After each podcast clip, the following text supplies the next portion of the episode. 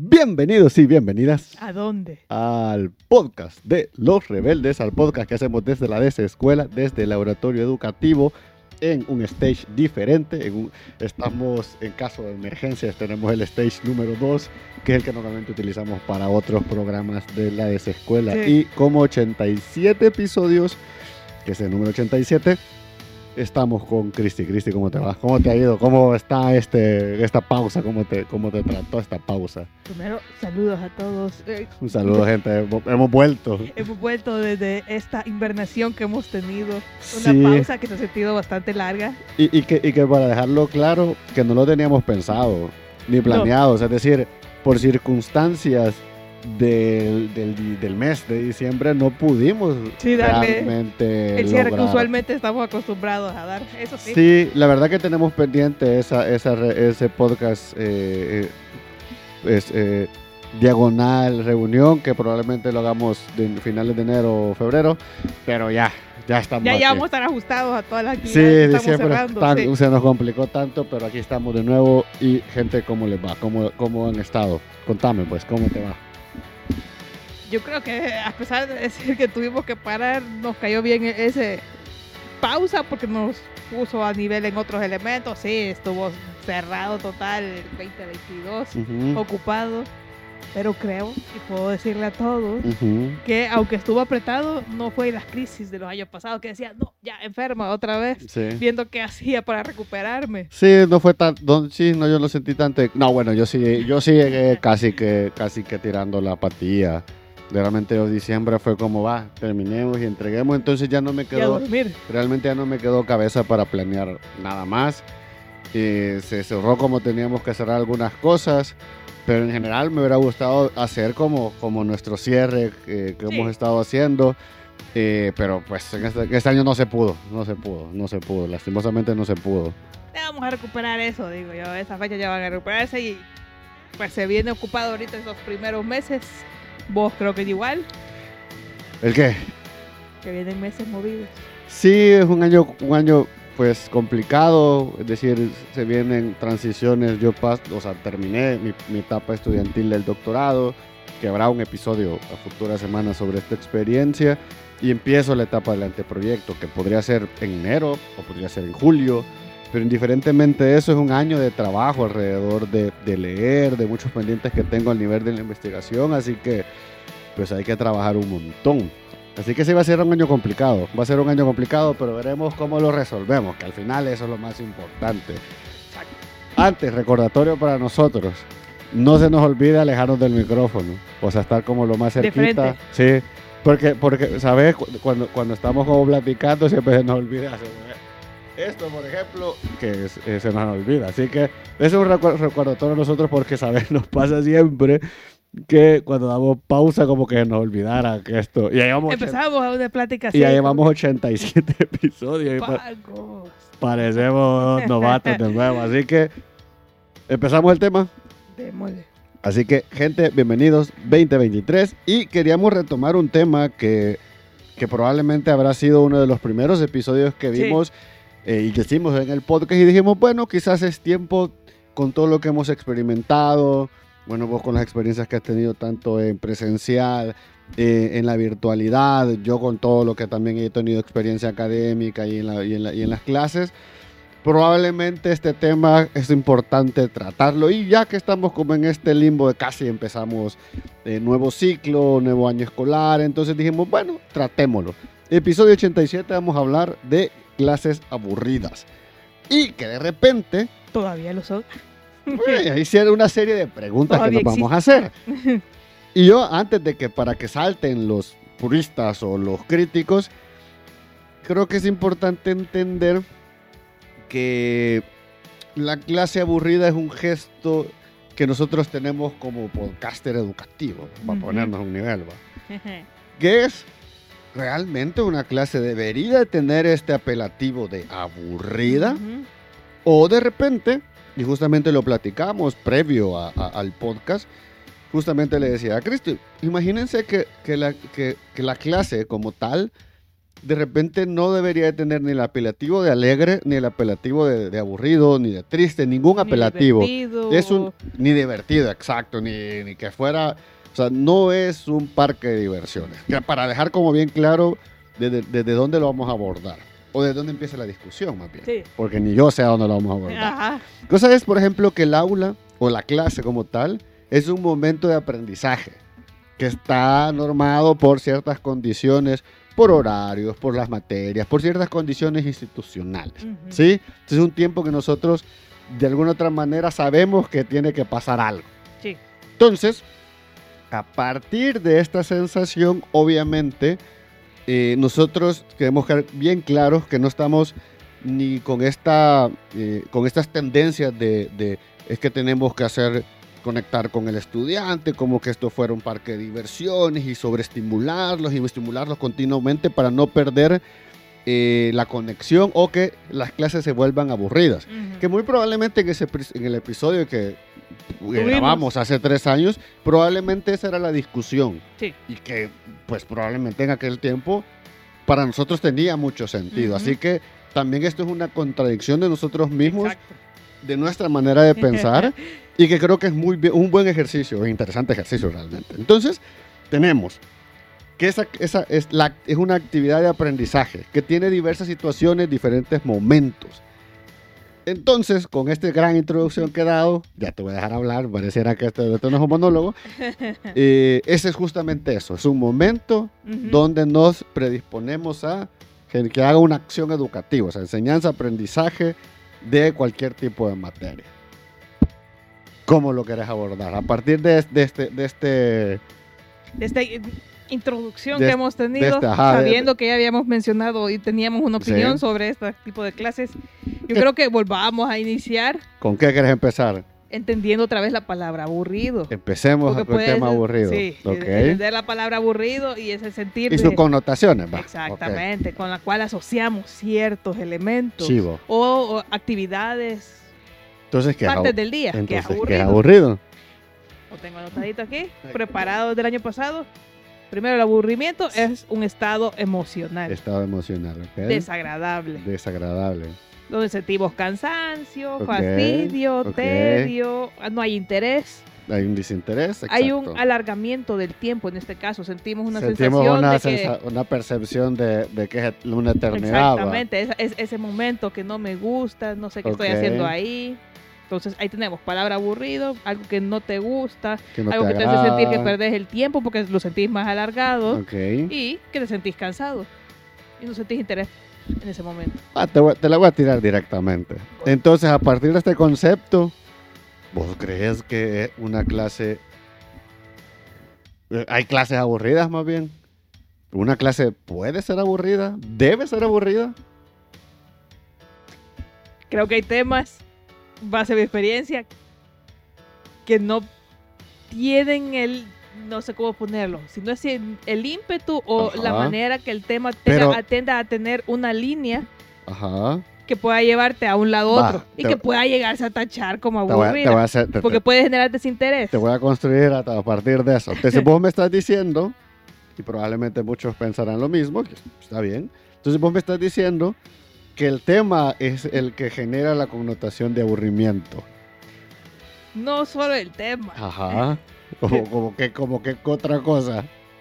Eh, puede ser la actitud de la persona que te lo está presentando. Ok. uno de las que te vaya a influenciar. Y también creo que no se nos olvide la actitud de nosotros como escuchantes, como participantes. Sí. Porque obviamente hay, hay temas que nos interesan y hay temas que no. Y que al final hay muchas emociones. Ya, ya hablándolo, mm, claramente hay demasiadas emociones. Está tu emoción. Voy a hacer una pausa comercial, pero alguien se ha echado algo porque me pica la nariz. man. Yo no eso voy a decir porque sí me pica la nariz. Así que si me ven rascándome la nariz, disculpen, pero sí tengo una alergia heavy. Así que vos continúa, por favor. Y yo quedé así.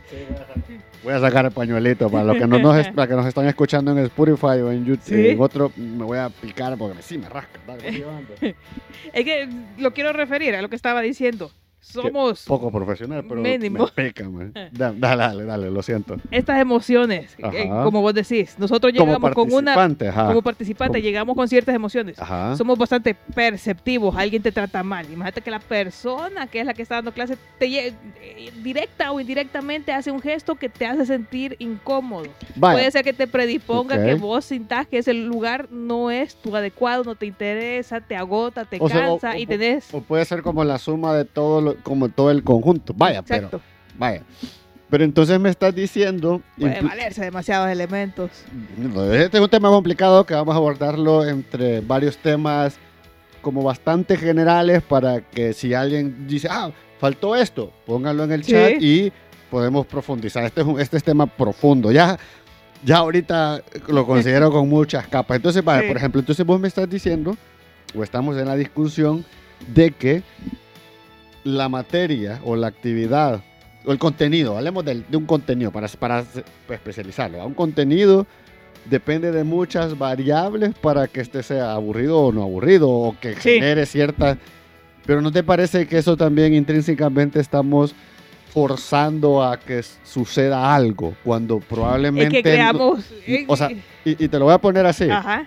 O sea, la- si bien es cierto, por ejemplo, nosotros creemos que, que de alguna otra manera que el profesor o el educador o la educadora debería de tener ciertas condiciones como un estando pero, pero no hacemos stand-up, no somos comediantes, no somos alguien que tenga que provocar constantes estímulos, indiferentemente el estímulo o de, o de o cualquier cosa que suceda, porque, es decir, tampoco creo que lo podemos llevar al extremo de que no suceda nada, pero tampoco esperar que suceda siempre algo, Yo tengo otra postura.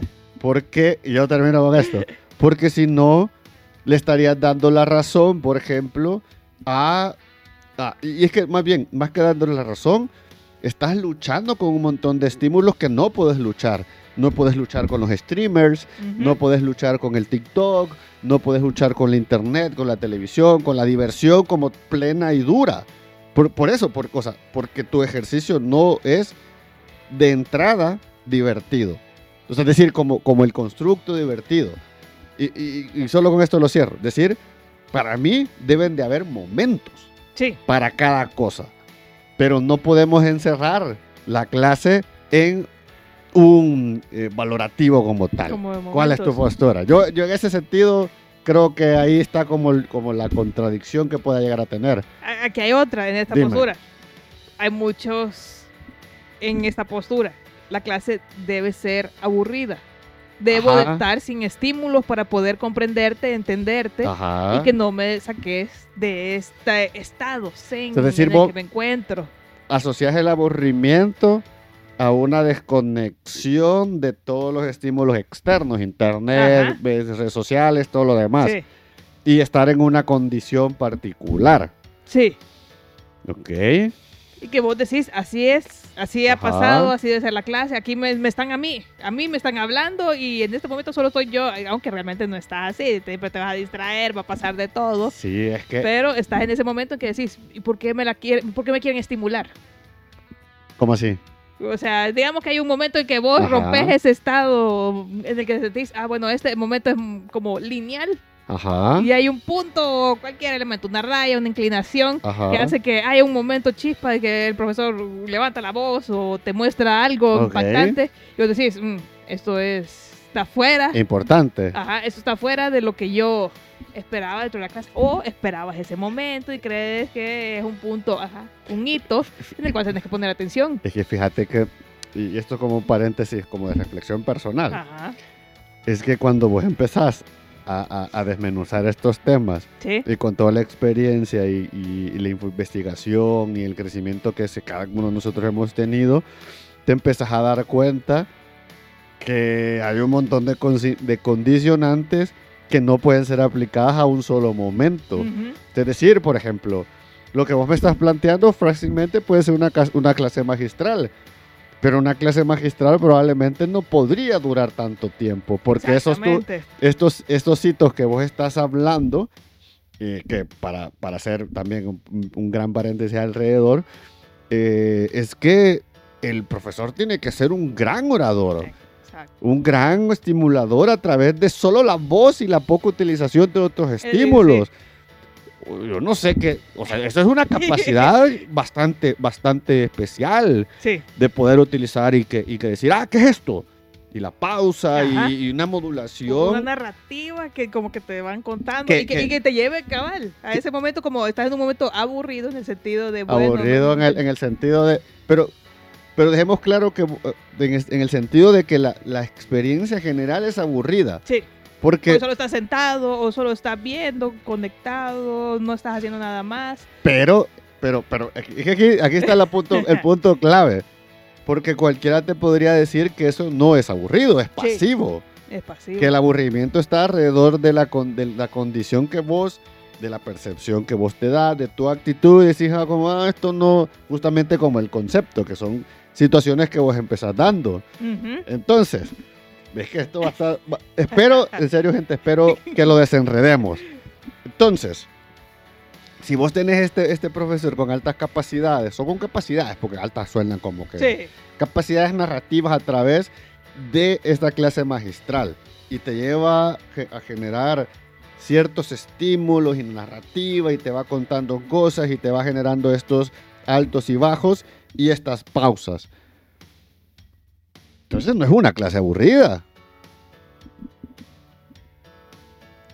En- o sea, si te- podría pensarse, sí, fíjate, porque vos Pe- decís, bueno, es un buen narrador, me va a Ah. entretener en ese momento. Pero es Puedes que- asociarlo así. Pero es que fíjate que yo, ahí- yo, yo ahí tengo un pero. O sea, es decir, más, o sea, entiendo, en- en- de verdad, entiendo que nosotros digamos que de alguna manera tengamos que entretener al, al- al alumno, o me va a estimular, va, Pero- en, pero, interés. ajá, pero, pero, o sea, entiendo la esencia de la intención, pero realmente nuestro trabajo no es entretener. Es que- y, cre- y creo que aquí, cuando lo asociamos con el aburrimiento, eh, asociamos intrínsecamente a que el profesor nos tiene que entretener. O sea, es decir, ah, es que esta clase es muy aburrida. Pero, ¿a qué lo comparás o con qué está generando esa valoración? asocio, sí. Porque vos te sentís, te, te sentís poco emocionado por la actividad. A ¿Puede ser mucho- culpa del profesor? Puede ser culpa del profesor, pero no también radica en la culpa del culpa en términos de valoras, de darle juicio. Como responsabilidad. Sí, ah, como hay una re- responsabilidad Hay compartida. una responsabilidad también del estudiante en términos de la actitud, porque de repente, digamos, el profesor no es el mejor profesor, no Sí. tiene la mejor narrativa y el tema te interesa. Bueno, probablemente la hora y media haya sido sufrimiento y agonía, pero no implica que eso le vaya, le vaya a eh, generar una chirria a vos al tema, sino que podés ir desarrollando tu tema porque a vos te interesa. Sí. Entonces, regresando, yo creo que uno de los grandes problemas de, de- de- de actuales es que es- primero estamos peleando con muchos estímulos y queremos estar a la par de ellos. Sí. Y que creemos que al final a larga la clase tiene que ser puya, una dosis de adrenalina, Sí. de dopamina, de alegría y de, y de sobreestímulos. O estos momentos lineales y que hayan estos momentos ímpetu que Y- te mantengan. Que realmente no es cierto. O sea, es decir, más bien un planteamiento, un planteamiento podría ser que la clase, dependiendo de la actividad, de repente necesita estos momentos de aburrimiento. ¿Por qué? Porque, porque hay muchos análisis y estudios que hablan que el aburrimiento te genera ciertos procesos creativos. ¿Por qué? Porque empezás a pensar, empezás a reflexionar, porque tu cabeza está tan tranquila, llega a un punto de tranquilidad, de pausa, que te sirve para, para establecer otros procesos. Entonces, de repente, de repente puede ser muy emocionante. Y tengas estímulos y guau, y, ¡uh! y, y chivo. Pensás que este momento cabal, Ajá. eh, este alargamiento de tiempo en el que podés pensar, estás en este punto de si estuviera bien enfocado en este momento, Sí. que no te divagues y te vayas a otro momento, sino que sobre el tema empezás a vos. Estuviera orientado. Exactamente, tu aburrimiento estuviera orientado, Lo que pasa es que. pudiera sacarse más provecho Lo que divagarlo y decir, bueno, esa clase fue Pero es aburrida. que divagar, sabes que divagar no es malo. Es que el problema es que, sabes, yo tengo la percepción Ajá. que la gente cree que las, las clases primero tienen que ser un show literalmente de stand-up. O a la otra, a la inversa. O- Tienen que ser aburridas porque yo vengo a aprender y no me vienen a contar chistes ni a, ni a hacerme sentir nada. Ambas, ambas posturas me parecen extremistas Ajá. y que probablemente, como digo, para mí mi postura clave es que la clase o el momento, la clase o el momento de aprendizaje tiene momentos. sí. Hay momentos de reflexión, de agonía, de desesperación, de sentirte agobiado, Sí. de sentirte desesperado, y tenés momentos de logro, de triunfo, de procesos de alegría, de compañerismo, de, o hay momentos grupales, hay momentos individuales. El problema creo que radica en que como nosotros, primero como estudiantes, no entendemos que tenés todo ese panorama en la clase. Y queremos, ah, es que tiene que ser entretenido, ay, que qué aburrida la clase. Es que, o sea, sí, vas a tener clases aburridas, vas a tener clases de todo tipo. Pero también depende mucho, en este caso, de tu actitud hacia el aprendizaje de la materia. Otra cosa es que, y no va, aquí no vamos a negar, que hay profesores que hacen aburrido hasta lo, hasta lo que no es aburrido. Y eso también depende mucho de la actitud del docente, porque probablemente no se haya percatado que la dinámica del grupo es distinta, que de repente hay momentos para respirar, hay momentos para platicar, hay momentos para reír, hay momentos para todo en todas las materias. Eso sí, me estabas acordando ahorita. Ajá. Esto no aplicaría porque no es aburrimiento, sino que tenía un profesor que yo decía, él tiene una voz arrulladora. Sí, La yo tenía- escuchaba yo te- y yo empezaba a cerrar los ojos, me Yo- dormía. En una maestría, en una de las maestrías tuve un profesor de ética que hablaba así, plano. Ajá, plano, total. Y yo sentía que me cerraban los ojitos y yo no pues.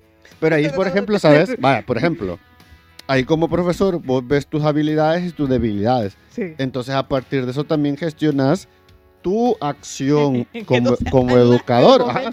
de repente no hablas tanto. Sí. Yo por eso, por ejemplo, trato de no hacer tantos discursos, porque pues empiezo a hablar y a la, y a la gente hay temas que no les interesan. Y por más que hagas el diálogo, o sea, es bien, o sea, actualmente es complicado pelear en ese, en ese ámbito. Entonces, ¿qué haces? Bueno, entonces generas otro tipo de dinámicas o ejercicios. Sí. Obviamente, hay momentos que te toca hacer clase magistral, una hora. Y entonces tenés que pensar bien qué, qué, qué- qué acciones haces. O a veces te toca hablar una hora y va a ser un tema aburrido. Y les planteas, bueno, gente, este es un tema aburrido. Pongan atención, pongan notas. No hay otra manera de hacerlo. Entonces también depende mucho de la actitud del estudiante hacia esa acción. Sí. Es decir, "Oh, vamos, vamos a hacer una actividad divertida, va, divertámonos. Pero mañana toca una clase aburrida y de mucha teoría, que tienen que estar ustedes poniendo mucha atención y que me tienen que colaborar con eso. Entonces también se Sí. genera una sinergia importante. Y preparas el estado, fíjate. Claro. Y, y que eso sí me parece interesante, porque no deberíamos de llegar a ciegas todo el tiempo. No, no. Pueden- te pueden decir, ah, no, pero yo te avisé antes y hay maneras de decirle, como la clase invertida, que ya sepas el tema y todo lo demás, pero, pero, la mayoría de veces Ajá. llegas a, bueno, que lo voy a ver o de qué se trata. O también pasas de tener muchas clases magistrales. Sí, Y si no soy, o sea, yo estoy claro que no soy tan bueno dando clases magistrales. Entonces, hay, hay temas que sí tengo que hacerlos porque de verdad no he encontrado otra manera de poder gestionar ese elemento teórico o por ejemplo hay momentos que toca hablar teoría. Yo doy esa- esa- esos 15, 20 minutos magistrales. Que funcionen o no funcionen, ese es otro tipo de evaluación. Pero se da el- el- el- la... Se intenta, se prueba diferentes maneras. Entonces también, obviamente, este discurso va a sonar y vas a decir, bueno, pero aquí estás hablando, al mismo tiempo estás contradiciéndote en decir de que eh, lo estás haciendo para no aburrir. Lo que pasa es que en este sentido, probablemente es más de generar el menú necesario, entendiendo que no todos conectamos, aprendemos de la misma manera. Entonces, de alguna otra manera, yo no puedo luchar, o sea, yo tengo 20 semanas con los chicos, no es lo mismo como en el colegio, que tenés mucho más tiempo y que probablemente las actividades rutinarias son mucho más importantes. En la universidad necesitamos hacer una conexión súper directa y donde, el, donde, por ejemplo, en mi caso, en, temas de creatividad, lo que tengo que hacer es despertado, pero casi que en, en- en- De o sea, rápido porque ya sin dentro, alarma. Exacto, porque dentro de 20 semanas necesitamos hacer cosas. Entonces, las actividades buscan eso. Hay momentos también de tranquilidad, decir, bueno, ¿qué han hecho? Reflexionemos de este punto a este punto. Y lo hago. O sea, por- porque, porque creo que a veces no, porque también a veces hay un momento de rutina, ¿va? Que necesitas hacer rutina. Sí. Muchas actividades y ya empezás con ah, esto, aquí, bum, bum, bum, bum, porque también es importante la rutina. Es que eso es más complejo que, que decir, ah, es que esta es clase aburrida. sí. Bueno, probablemente, probablemente eh, las condiciones del tema, pues no lo dan. Por ejemplo, eh, hay temas históricos políticos, de historia que vos, que vas a estar haciéndolos alegres. Están más asociados a la reflexión, están más asociados a, a tener en cuenta qué ha pasado, por ejemplo. Bueno, nosotros de repente tenemos muy pronto los acuerdos de paz. No puede hacer una actividad chistosa. ¿Por qué? Porque es un momento histórico de reflexión del acuerdo, la importancia, y empiezas a hacer un análisis alrededor de él, una expresión artística, cómo podemos expresar nosotros ese- ese- esos momentos históricos. ¿Crees entonces que la connotación de la palabra clase aburrido, que en su momento lo mencionamos, Sí. estaría mal empleada? Yo, yo, yo creería que incluso nosotros lo planteamos mal. Sí. Y, y- y- y cre- y cre- y creo que, y creo, o- y vos también dirás tu opinión, yo creo que eh, valoramos una clase tan simple como aburrida y divertida. O, en un tercer caso, te- ¿Estimulante o no o estimulante? sin fa Sí. ni fa, o sea, esta clase me vale, que también. Sí, exacto. Y, y yo creo que eh, es cerrar ciertas valoraciones en la clase, porque de repente una clase aburrida te puede hacer aprender. Sí. Yo tuve clases, por ejemplo, que eran muy aburridas por- por- porque eran muy tediosas, eran de, mucha, de mucho tema. Y créanmelo, no estoy hablando de universidad, estoy hablando ya de materias que vos decís, tengo que entender esto, porque no lo entiendo y es aburrido y me da sueño y me da dolor de cabeza Sí. pero es el punto de partida para mi proceso de aprendizaje. Entonces, creo que la clase aburrida como tal Ujú. es una valoración y que la conectamos mucho a otro tipo de medios que nos acostumbran. Ah, es que, por ejemplo, un youtuber tiene que ser entretenido. Un profesor, no necesariamente. ¿Por qué? Porque su trabajo es construir escenarios que te hagas preguntas. Sí. El youtuber, por ejemplo, el streaming, te entretiene. No te va, no te, no te, viene a o sea, construir el escenario apoya. para que vas a justo, aprender, ajá, sí. justo, te apoya, vos le das tu dinerito, o sea, es una transacción de, de, de, de- en otros tiempos se utilizaban otras cosas, pero hoy te sentís como acompañado en una comunidad y te habla de temas súper superfluos. En cambio, mi trabajo como docente, tu trabajo como docente, es construir un escenario, decir, hacerte preguntas, reflexionar sobre el asunto, cuestionarte, eh, analizarlo y después construir un proceso de aprendizaje sobre el tema para que vos de alguna otra manera lo asimiles. Eso no necesariamente voy a ser yo vestido de payaso. Sí. A veces me toca ser el payaso malo. Ocupando el logo de la escuela, pues que, porque nosotros sí, yo siempre he creído que, que debemos de ser eh, un, un, un- un- artista en, en- en el, en el escenario, entendiendo que el artista no entretiene como tal, comunica, Exactamente. expresa, conecta.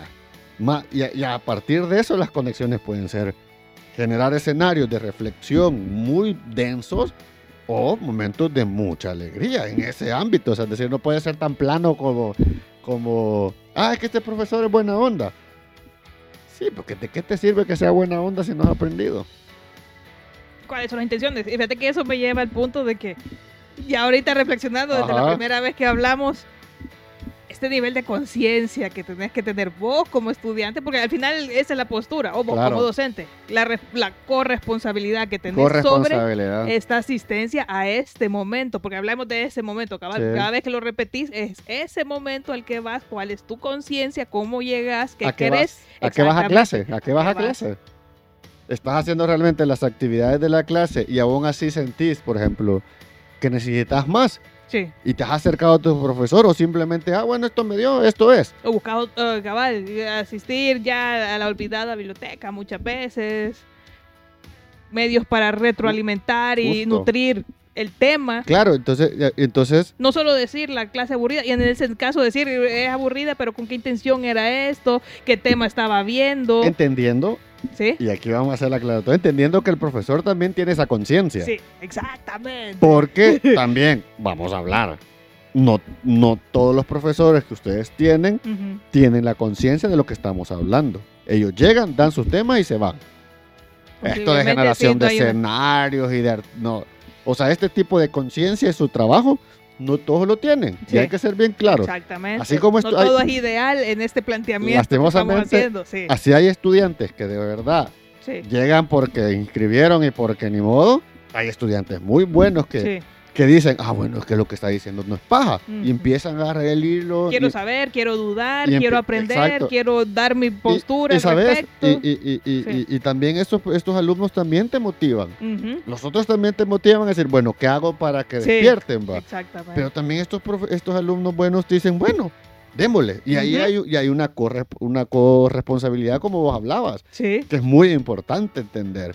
Interesante. Es que, es que saber, Ese y- tema ya tuvo otra opinión. no, y, y fíjate que lo interesante es, y, y por ejemplo, en este caso lo, digo por, por, por, por experiencia propia, Ujú, como estudiante, yo no puedo venir a decir, es que el profesor no me explicó bien. Sí, no me explicó bien, porque he tenido profesores que no me Sí. han explicado bien. Entonces, pero entonces, ¿qué voy a hacer yo como estudiante? Bueno, probablemente voy a, voy a analizar, voy a ver qué es lo que dijo, ujú. qué es lo que lo entendí, y quiero ver si de alguna otra manera me hace un feedback. Bueno, y si no, de repente a quién le puedo preguntar. O sea, hago un ejercicio alrededor de lo que no entendí. Obviamente entendiendo que él hizo lo que hizo. Ujú, Pero yo como estudiante, que al final el conocimiento, la experiencia de aprendizaje me va a servir a mí como profesional, futuro profesional, o voy a tener dudas en su momento, yo tomo esa responsabilidad bueno, me toca. No es el panorama, no es el ideal, pero, pero, o sea, a mí me pasa mucho, sí, o sea, me acuerdo mucho de mis clases de método de investigación, por ejemplo ujú. que no son las más divertidas. Bueno, cuando entonces, entonces ¿qué hago? Bueno, pero, pero me ayudaron un montón en entender. Y aparte de la clase, hacía otro, otra investigación o anotaba los nombres importantes. O sea, solo ponía atención a los momentos importantes. Porque, pues, esa, a eso me daba la energía. Ujú. Pero sa- extraía la información. No siempre más que método de investigación no me va a importar. Que ahorita, día a día, el método, para mí el método de investigación es la esencia de cualquier tipo de trabajo. Y, la que da, y también la que muestra carencia dentro de muchas profesiones.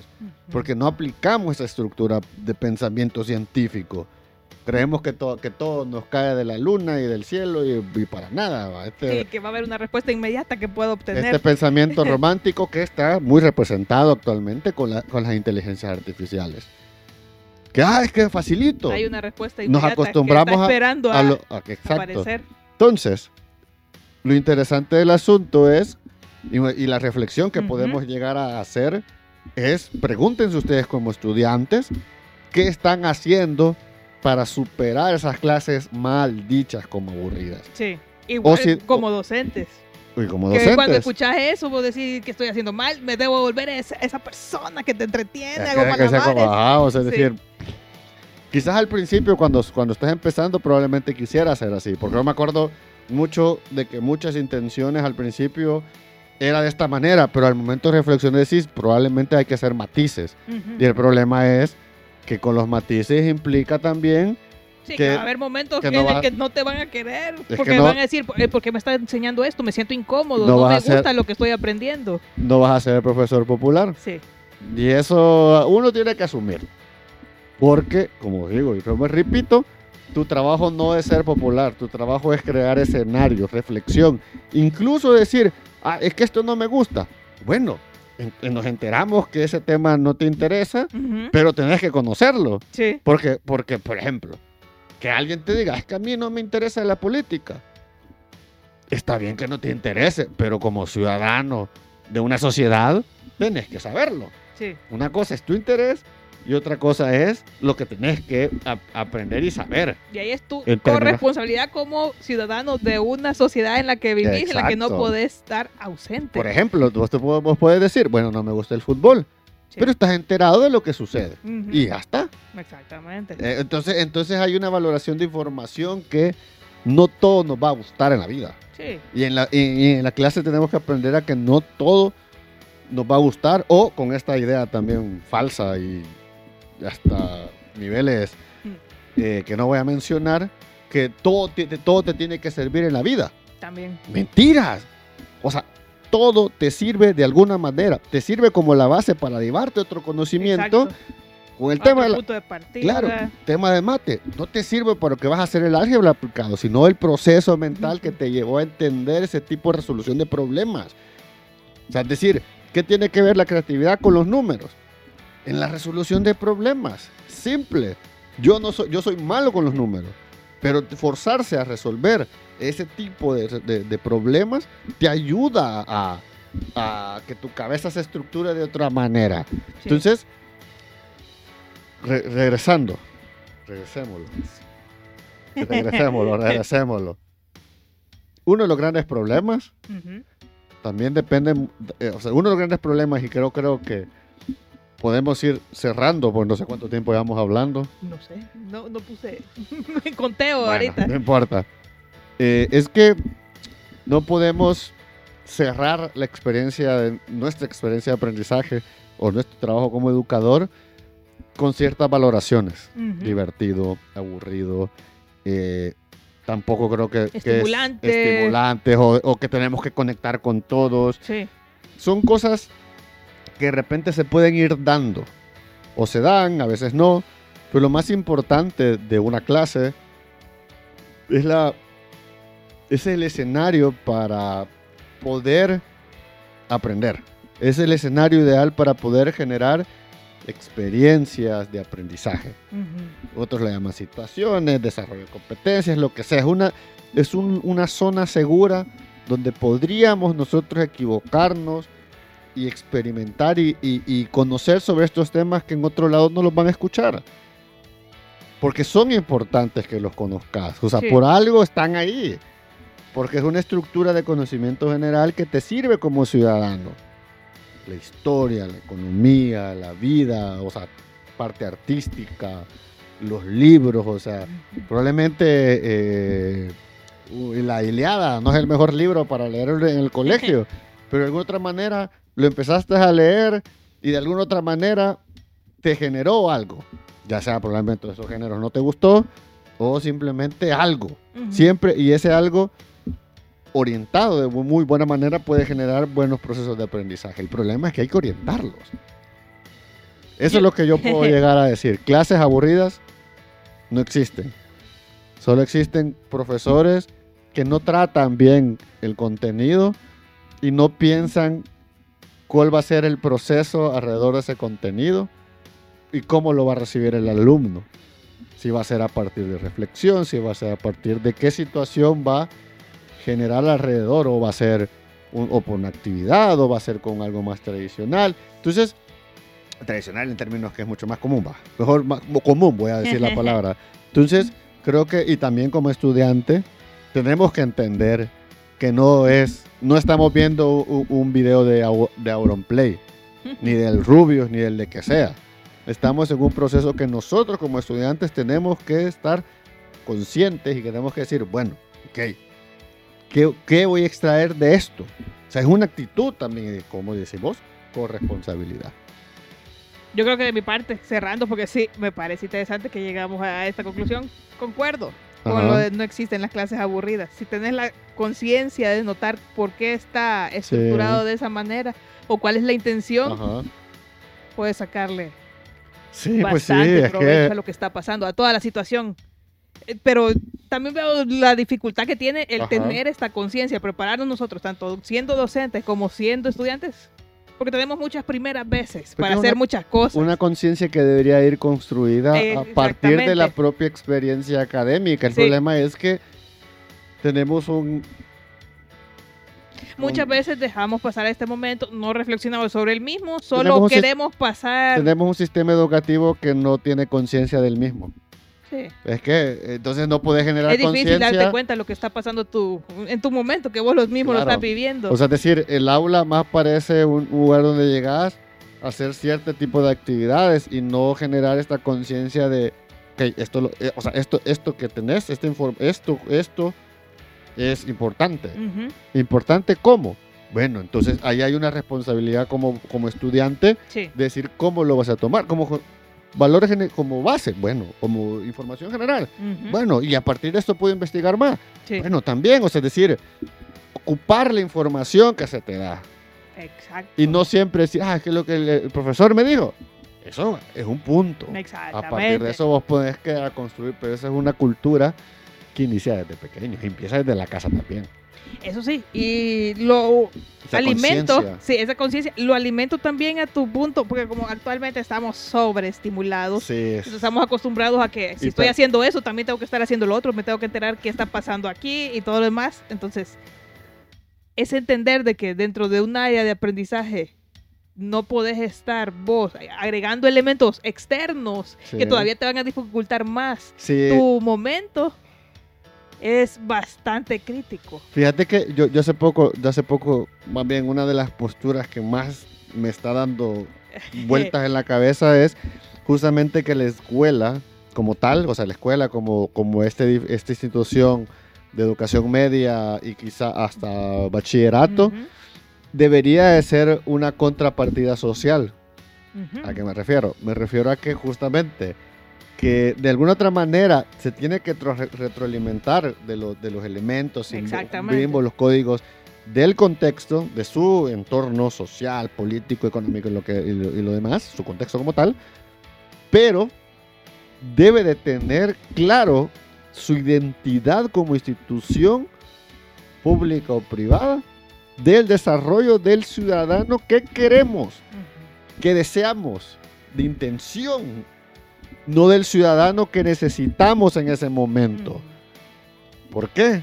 Porque la gran diferencia entre que una clase sea aburrida, emocionante y demás, entretenida y demás, está muy asociada a que si nos vamos a aislar como con el Exacto. planteamiento como decís, tampoco es que sea Sí, como que No, olvida todo, no como- existe nada aunque y aquí estamos. físicamente sí funciona así la escuela, pero ese es otro punto. Entonces, Otro, de- otro tema. Ajá, es otro tema. Entonces vos decís, bueno, tenemos, tenemos esta situación. Ujú. Esto es mi desarrollo. Este es el ciudadano que yo deseo, Sí. indiferentemente de lo que pase.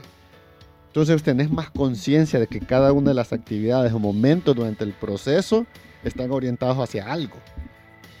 Pero de repente, como por ejemplo, se viene, ah, es que los niños tienen que tener tablets. Ujú. Mm, No estoy seguro.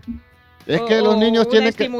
desde el inicio. Los niños tienen sí. que aprender eh, elementos digitales y tienen que ser youtuber y tiktoker y demás. Como escuela, no estoy tan seguro. Probablemente eso lo pueden aprender fuera. Lo pueden aprender en su familia, orientación de su familia.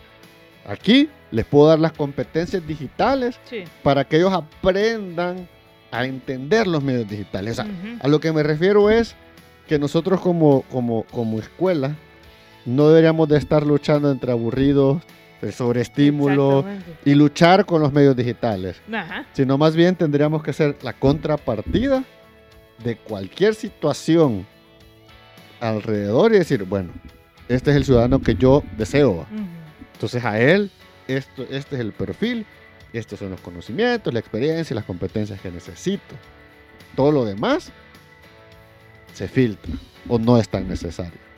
Porque hay cosas que no son necesarias. Que el chico tenga tablet en, en- en- en- el aula. eh, Es más importante que entienda, que aprenda de los elementos digitales, que Sí. empiece a buscar, que sepa discernir qué búsqueda, qué tipo de buscar, qué tipo de información, contenido, que sepa de fake news, de, de cómo, se mueve, cómo se mueve el tema de los medios. Como y que ve- respetar la información Cómo- de quién es. cómo, Sí. cómo comunicarse en, en redes sociales, que no son un medio para, para no son un medio de, de- de discusión eh, probablemente para temas eh, muy difíciles, sino Ujú. que de repente son más para dar opiniones muy particulares. Entonces, ese escenario perfecto, la tableta, se la puedes dar en un tiempo y la, la usar en la casa supervi- en supervisión, supervisando en el, en- en- con su familia. Ujú. ¿Por qué? Porque ya le diste toda la base, entonces él ya va a aprender.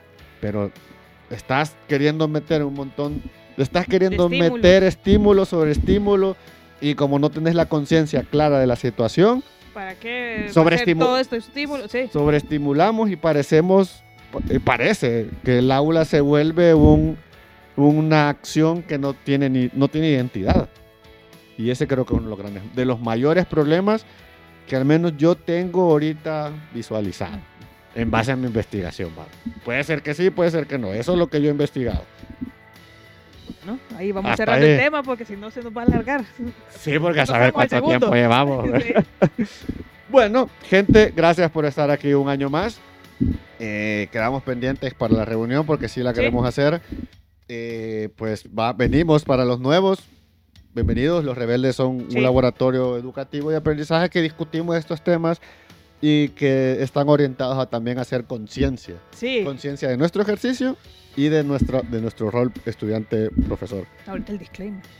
Es el disclaimer. Ya lo diste. Sí. O sea, es decir, que si en todo caso usted está a favor o en contra o tiene con- eh, opiniones eh, eh, que no le molesta, usted puede escribir en el chat, pero desde el respeto. Sí. Desde entender que nosotros estamos construyendo posturas, Sí. ideas, planteamientos que pueden estar equivocados o pueden estar en lo cierto y a usted le incomoda, pues si le incomoda y que de repente le molesta y no, y no nos va a tratar bien, pues no lo haga porque de verdad que es un espacio de discusión eh, positivo, de altura, de intercambio de ideas y la falta de respeto ya ahí ya no es una discusión. Sí, ahí decimos tranquilos, no, no, no pierde el tiempo en nosotros, porque Sí. nosotros no lo vamos a hacer. Sí, nuestro trabajo no es... Sí, no es estar peleando contra las mareas. Solo imagínense que en enero, eh, enero del 2023 estamos hablando de clases aburridas, de situaciones del aula,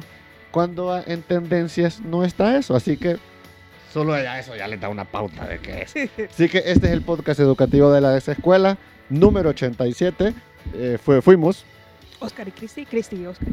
en pues Los Rebeldes. Gracias gente, nos pueden escuchar en Spotify, YouTube, eh, Apple Podcast y en Sí. donde y estamos también en Amazon Music. Sí. Eh, a nosotros no nos pagan, pero no importa. Así que su like y su compartida siempre Sí. ayuda. Gente, gracias y qué alegre estar de vuelta en el podcast. De verdad que lo extrañaba. Gente, se les quiere. Nos Bye. vemos. Tu,